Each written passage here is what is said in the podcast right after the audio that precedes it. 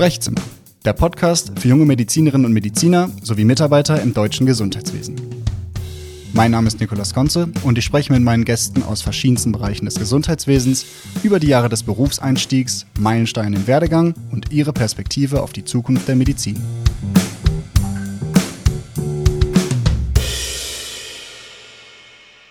Hallo und herzlich willkommen, liebe Zuhörerinnen und Zuhörer, zu einer weiteren Folge im Podcast Sprechzimmer. Wir befinden uns immer noch in der Staffel, in der wir sprechen über medizinische Versorgungszentren in Deutschland. Wir haben in den letzten Folgen uns genähert aus verschiedenen Richtungen. Wir haben mit einem Fachanwalt für Medizinrecht gesprochen. Wir haben mit einem Gesellschafter eines ärztlich geführten MVZs gesprochen. Wir hatten Julian Klei am Apparat, mit dem wir über die Vision von Avi Medical gesprochen haben. Und auch heute, glaube ich, verspreche ich nicht zu viel, wenn ich sage, dass es einen ganz spannenden Gesprächspartner gibt, der uns aber ein ganz anderes Modell der Versorgung vorstellen wird. Und ich bin sehr gespannt, ihn gleich kennenzulernen und mit ihm über das Konzept sprechen zu dürfen. Unter dem Namen Eterno Health 2020 gegründet und jetzt mit einem Hub in Hamburg und einem zweiten in Frankfurt ist dieses junge Unternehmen an den Start gegangen und verspricht ein nachhaltiges und faires Konzept für die medizinische Primärversorgung an den Start zu bringen. Ich darf ganz herzlich begrüßen den Chief Medical Officer Dr. Timo Rodi und bedanke mich erstmal, dass du dir Zeit genommen hast, Timo. Vielen Dank und herzlich willkommen im Podcast. Ja, vielen Dank, Nikolas, und auch danke für die Einladung. Ich habe gerade schon versucht, einen kleinen Einblick, Abriss zu geben, was Eterno Health eigentlich macht und für was es steht. Aber du kannst es sicherlich viel besser. Gib uns doch mal in zwei, drei Sätzen einen Einblick, eine Idee von der Vision, mit der ihr an den Start gegangen seid.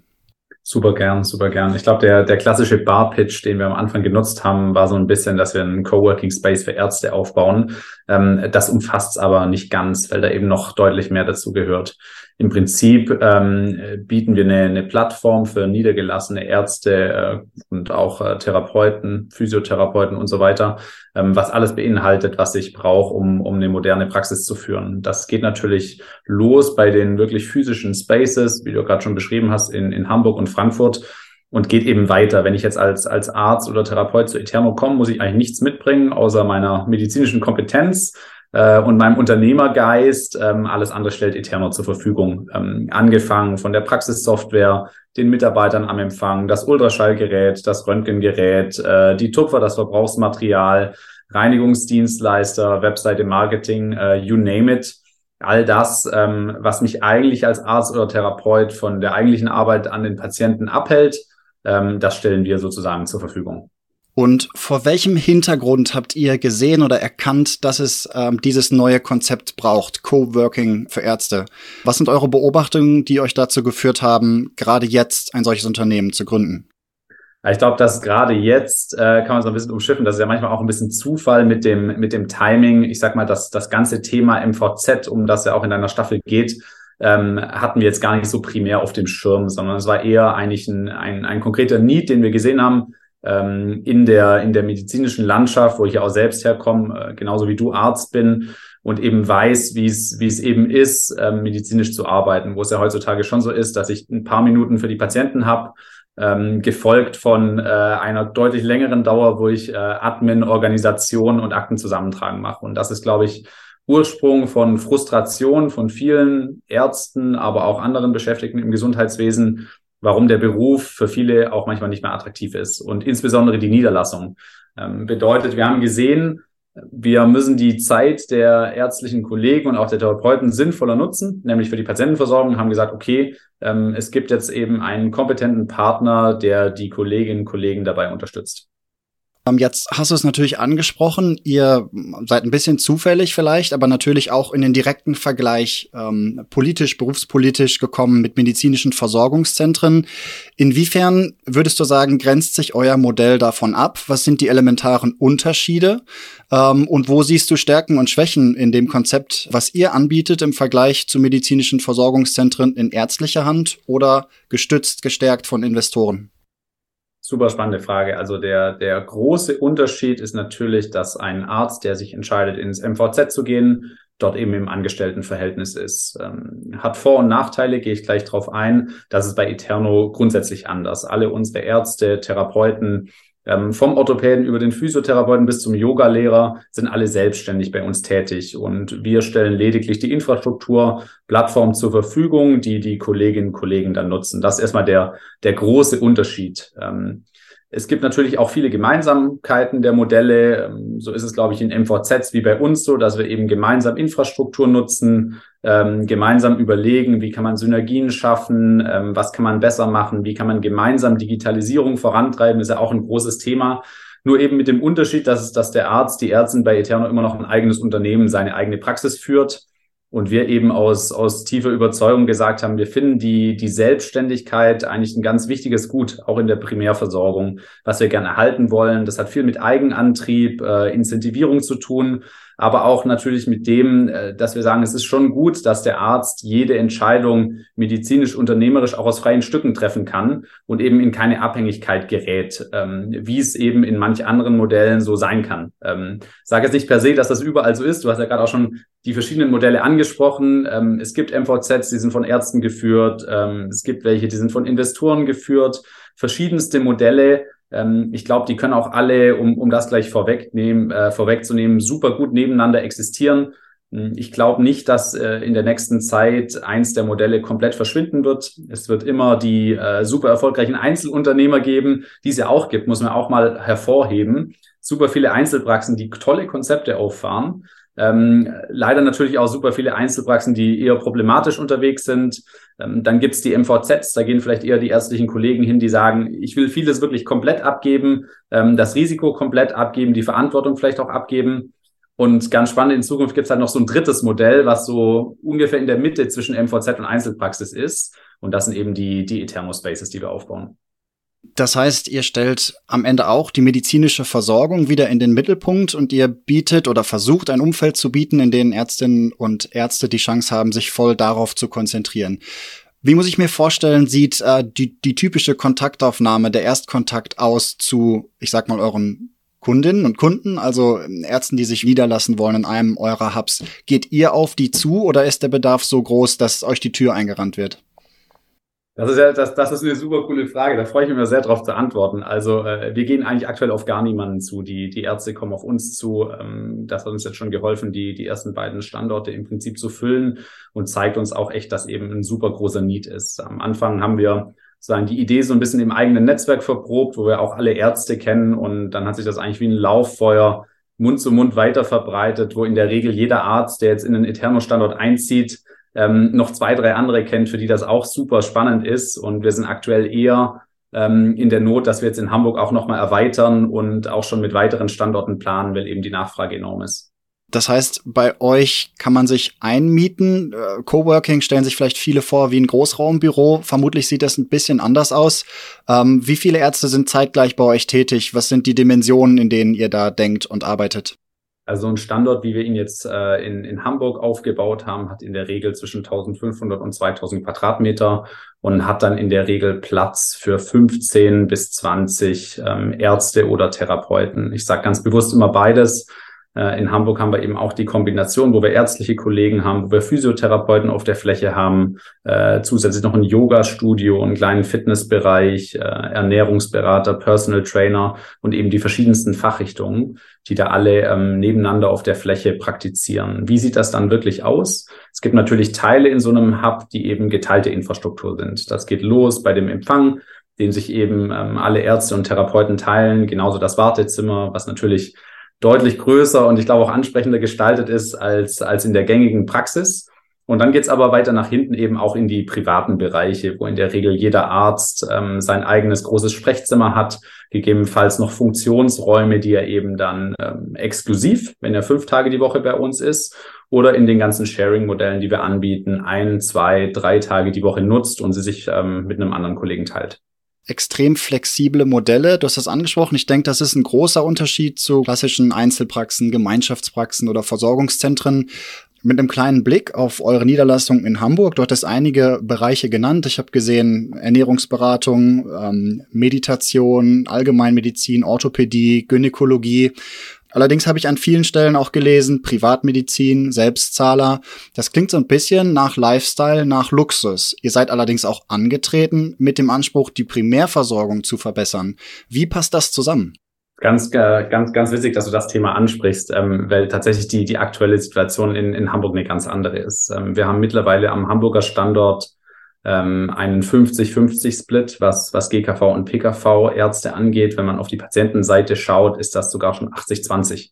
Bedeutet 80 Prozent der Patienten, die aktuell in einem Eterno-Hub behandelt werden, sind gesetzlich versichert. Ähm, und ähm, ich glaube, das hat einfach ein bisschen länger gedauert, weil natürlich, um, um eine Kassenpraxis in den Eterno-Standort umzuziehen, ein bisschen mehr notwendig ist, als dort eine Privatpraxis zu gründen. Das geht in der Regel schneller und war wahrscheinlich auch der Grund, warum die, die ersten Ärzte, die eingezogen sind, überwiegend Privatärzte waren, hat sich jetzt vollkommen ausgeglichen. Und ähm, wir sind auch als Eterno angetreten, um eben nicht, äh, ich glaube, die nächste Privatpraxiskette aufzubauen, ich sag mal, hübsche, moderne, ähm, effiziente Privatpraxen kennen wir bereits. Ähm, was, glaube ich, wirklich neu ist, dass durch die Sharing-Modelle ähm, das an Qualität, das an Look and Feel und das auch an modernen Prozessen auf einmal für alle verfügbar wird. Und das ist eben was, was uns auch ganz wichtig war von Anfang an, dass wir eben ein Konzept für die Breite schaffen. Dazu muss man jetzt auch ganz klar sagen, dass wir natürlich erstmal in äh, sehr guten Innenstadtlagen gestartet sind, wo wir gesagt haben, okay, wir müssen das Konzept erstmal validieren. Funktioniert das überhaupt? Wo validiert man das am besten? Natürlich in einer Lage, wo es attraktiv ist für Patienten und Ärzte dorthin zu kommen. Im zweiten Schritt ähm, sehen wir auch jetzt, ist der Need natürlich auch in den Randlagen ähm, und in den ländlichen Regionen, wo wir deutliche Infrastrukturlöcher haben, auch sehr groß. Und dort werden wir als nächstes mit Eterno hingehen. Das Konzept natürlich in Großstädten zu starten, Berlin, Frankfurt, Hamburg, München, sehen wir auch bei anderen Leistungserbringern. Und dann ist natürlich immer entscheidend, wie ist die Vision, wie wird sozusagen das Gefälle zwischen Land und Stadt tatsächlich adressiert äh, von, von den Unternehmen. Ihr sagt, vielleicht kannst du das miteinander verbinden, Eterno hilft dir, deine Gesundheit selbst in die Hand zu nehmen. Also auch eine ganz klare Adressierung der Patienten, der Versorgungsqualität. Was macht den Unterschied für Patientinnen und Patienten, die bei euch ähm, bei Ärzten in Behandlung sind? Also ich glaube, das, das geht im Prinzip los, ähm, wenn du auf die Webseite gehst, ähm, wo alles auf Nutzerfreundlichkeit ausgerichtet ist, schneller Zugang zu Informationen, einfache Terminbuchung, einfacher Zugang zu Medizin. Und das ist, glaube ich, der, der Anfang einer jeden Patientenjourney, wie man so sagt, dass ich einfach ähm, eben an den Termin komme, den ich brauche. Da, gehe, da setzen wir an, setzt sich dann fort, wenn du in den Eterno-Standort reinkommst, wirst du ganz schnell merken, das fühlt sich überhaupt nicht nach Arztpraxis, das fühlt sich überhaupt nicht nach, nach Kranksein an. Und das aus gutem Grund. Wir haben sehr viel Zeit und, und Energie in, in Healing Architecture investiert, um eben wirklich sicherzustellen, dass ähm, ich mich nur so krank fühle, wie es eben sein muss. Und klar darf die, die Funktionalität einer Arztpraxis niemals beeinträchtigt sein, aber da gibt es schon eben Riesenunterschiede. Wir haben ja von Anfang an gesagt, okay, wir wollen einen Mehrwert nicht nur für unsere Ärztinnen und Ärzte schaffen, indem wir das Leben in der Praxis erleichtern, sondern eben auch für die Patienten. Wie gehen wir das an? Der erste Punkt ist, glaube ich, ein sehr breites fachliches Spektrum in den Eterno-Standorten, wo wir ganz gezielt auch sagen, ähm, wir wollen keine großen Klumpen bilden, nicht zehn Orthopäden, zehn plastische Chirurgen, zehn Kardiologen in einem Standort, wo die Synergien vielleicht eigentlich noch viel größer wären. Aber ganz gezielt gesagt, nein, das geht mehr in die, Richtung einer, in, in die Richtung einer modernen Poliklinik, wo der Patient wirklich ähm, verschiedenste Kompetenzen an einem Ort ähm, erleben kann, auch den interdisziplinären Austausch hat, der auch vielen Ärzten oft fehlt, wenn sie aus der Klinik ausscheiden und so eben die, die Versorgungsqualität optimiert. Dazu kommt, dass wir natürlich mit dem ganzen Sharing-Gedanken auch super moderne Diagnostik anbieten können, die in der Regel für den Arzt in der Einzelpraxis nicht erschwinglich ist. Ganz einfaches Beispiel beim Ultraschallgerät, wo du in jedem Eterno-Standort ein, ein Top-Ultraschallgerät findest ähm, dass sich mehrere Ärzte teilen. Würde sich für den einzelnen Arzt niemals lohnen, der das ein, zweimal in der Woche nutzt, im Eterno-Standort verfügbar. Und das hat dann, glaube ich, einen direkten Einfluss auch auf die Versorgungsqualität. Dritter Punkt ähm, war uns ganz wichtig. Wir haben eben auch die Vision von einem Gesundheitssystem, was präventiver, proaktiver unterwegs ist, wo ich als Patient ähm, oder als Kunde vielleicht schon tätig werde, äh, bevor es zu spät ist, bevor ich ein Patient bin. Und da waren wir eben alle der, der Überzeugung, dass wir die breite Masse an Leuten eben nur dahin motivieren können, wenn der Ort, den ich für so eine präventive Leistung aufsuche, sich eben nicht nach Krankheit, sondern nach Gesundheit anfühlt. Und das ist auch der Grund, warum du in einem Eterno-Standort nicht nur die, die Schulmedizin findest, sondern eben auch proaktive, präventive Angebote wie Yoga, wie Gym, ähm, was, wie ich glaube, eben einen, einen super wichtigen Platz in der Primärversorgung hat und uns insgesamt einen gewaltigen Schritt nach vorne bringen wird, was das Gesundheitssystem angeht. Mit Sicherheit sind integrierte Versorgungsmodelle, so wie du das nennst, präventive Ansätze ein Schlüssel, um ja eine zukunftsfähige Versorgung der Patienten sicherzustellen. Gleichzeitig können wir uns aber auch vorstellen, dass die Eröffnung von solchen Hubs in besten Lagen, das sind ja zumindest zunächst mal die ersten Standorte, an denen ihr eröffnet, eine ganze Menge Geld kostet, Kapital erfordert. Jetzt wäre es interessant, vielleicht kannst du uns da zwei, drei Sachen zu sagen, wie das bei euch im Hintergrund aussieht. Wer sind bei euch die Kapitalgeber, die Investoren, die euch ermöglichen, erstmal ja in Vorkasse zu gehen, bevor sich dieses Geschäftsmodell über einen längeren Zeitraum wieder rentieren kann? Äh, auch da, wie unterscheidet sich das von Investoren getragenen Versorgungszentren? Also auch super, super spannende und valide Frage. Ist natürlich auch vollkommen klar, dass ich äh, so einen Standort nicht ab Tag eins selbst tragen kann, sondern dass wir vor allem jetzt bei den, bei den ersten Standorten eben in Vorkasse gehen mussten. Das haben wir tatsächlich am Anfang überwiegend mit Eigenkapital äh, gestemmt, wo Fredo Max, meine Mitgründer, ja schon ein, zwei Exits hingelegt haben und eben jetzt gesagt haben, ähm, äh, das, was wir da eben löst haben, wollen wir jetzt aktiv wieder einbringen in, in ein neues Konzept. Zudem haben wir jetzt gemerkt, ähm, dass das ganze Geschäft äh, mit den Standorten schon sehr berechenbar ist und ähm, wir mittlerweile sehr gut mit dem Hochlauf planen können, relativ gut wissen, wie lange es eben dauert, so einen Standort zu füllen und somit dann auch wieder sehr gut mit Banken zusammenarbeiten können, die dann äh, lokal uns in den Standorten unterstützen, was ähm, im Kern sehr gut funktioniert und auch sehr kalkulierbar ist für uns. Zudem ähm, haben wir dann natürlich am Anfang äh, ein bisschen Geld eingesammelt. Das waren überwiegend äh, Family und Friends und gar nicht so die, die typischen Investoren, die man jetzt erwarten würde. Ähm, tatsächlich haben wir ein, zwei Unterstützer aus dem Immobiliensektor, die eben gesagt haben, hey, ähm, Eterno, ihr löst zwar ein Problem für die Ärzte, aber ihr löst für uns noch ein ganz anderes Problem. Und das ist, äh, dass das Modell von großen Büroimmobilien in Innenstädten vielleicht auch nicht mehr das tragfähigste für die nächsten fünf bis zehn Jahre ist ähm, und ihr eigentlich hingeht, eine Bürofläche in eine Gesundheitsfläche umwidmet, was auch für den Gebäudeeigentümer ähm, sehr attraktiv ist, die uns deswegen eben auch unterstützen. 4000 Quadratmeter im Hamburger Elbtower, einer der dann vermutlich, wenn der äh, Turm fertig gebaut ist, besten Adressen in Hamburg. Auch das sicherlich vielleicht eher in dem Bereich Prestige und Luxusmedizin, aber du sagst, die Vision geht weiter und die Vision geht auch in die Breite. Definitiv, definitiv. Und das ist auch das, was wir jetzt ähm, akut angehen, wo wir jetzt eben gemerkt haben, okay, die, die Standorte füllen sich, das läuft ganz gut an, wo wir jetzt in konkreten Absprachen sind mit den KV, mit der Lokalregierung, mit den Kommunen, um eben zu schauen, wo ähm, können wir einen Eterno-Standort platzieren, der eben nochmal deutlich äh, mehr Wert stiftet, indem wir eben genau dorthin gehen, wo die Versorgung aktuell noch schlecht ist und wo es vielleicht auch nicht attraktiv ist, für Ärzte sich anzusiedeln. Wo wir auch sagen, dass wir mit unserem Konzept ähm, eine valide Lösung parat haben.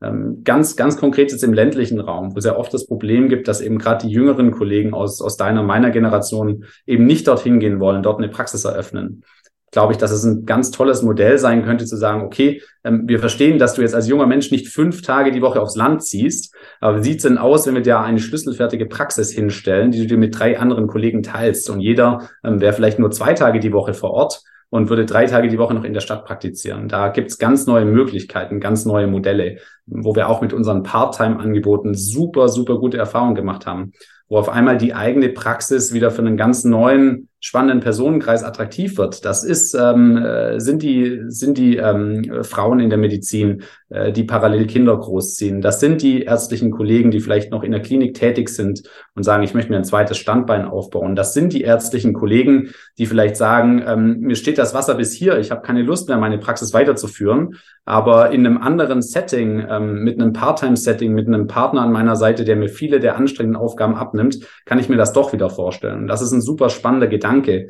weil wir sehr oft über Ärztemangel sprechen. Ähm, und ich glaube, wir im ersten Schritt erstmal schauen müssen, dass wir die Ärzte, die wir aktuell haben, eben auch effizient nutzen und äh, es für die auch wieder attraktiv machen, in der Medizin zu praktizieren.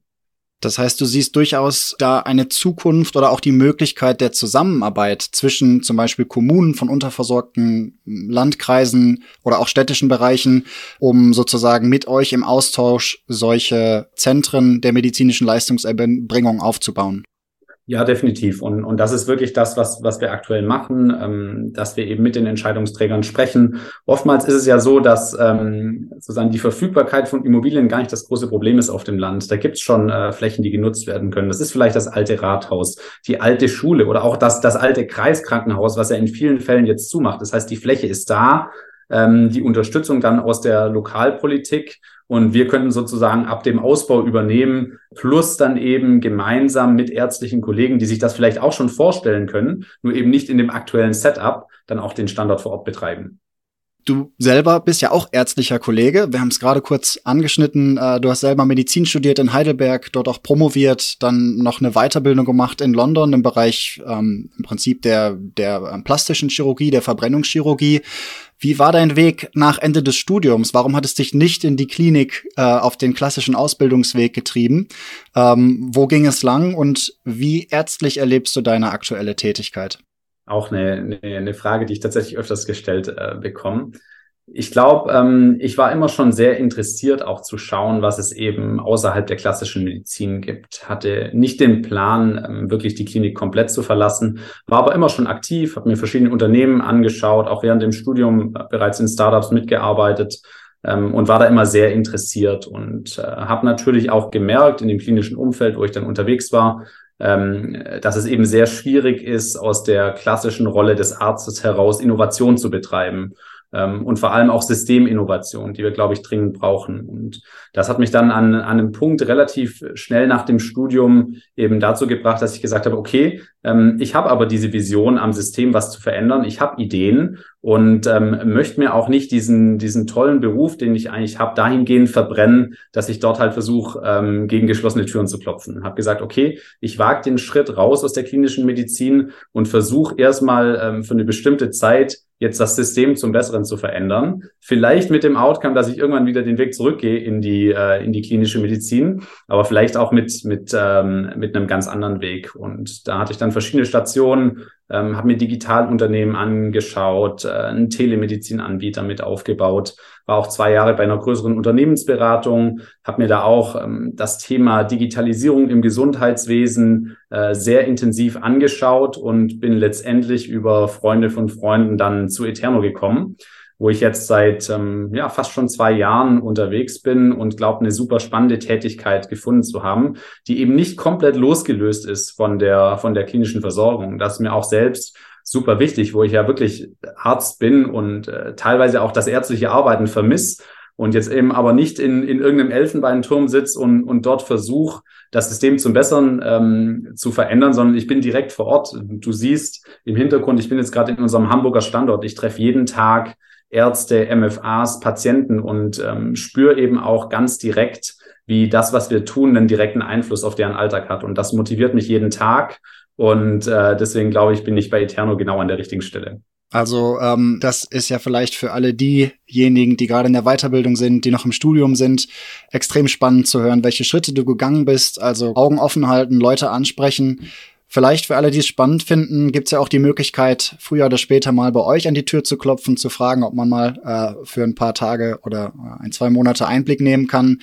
Ähm, ich bedanke mich erstmal ganz herzlich für das Interview und dafür, dass du uns ein bisschen mitgenommen hast auf deinen eigenen Werdegang, aber sicherlich auch äh, vor allem äh, hast teilhaben lassen an der Vision von Eterno Health, Primärversorgung in Deutschland weiter zu verbessern. Herzlichen Dank, Timo. Und ich wünsche dir alles Gute und euch alles Gute auf dem weiteren Weg. Vielen Dank, Nikolas. Äh, Nochmal danke für die Einladung und ähm, ja, ich wünsche dir noch einen schönen Abend und eine gute Restwoche. Vielen Dank. Sprechzimmer, der Podcast für junge Medizinerinnen und Mediziner sowie Mitarbeiter im deutschen Gesundheitswesen. Mein Name ist Nikolas Konze und ich spreche mit meinen Gästen aus verschiedensten Bereichen des Gesundheitswesens über die Jahre des Berufseinstiegs, Meilensteine im Werdegang und ihre Perspektive auf die Zukunft der Medizin.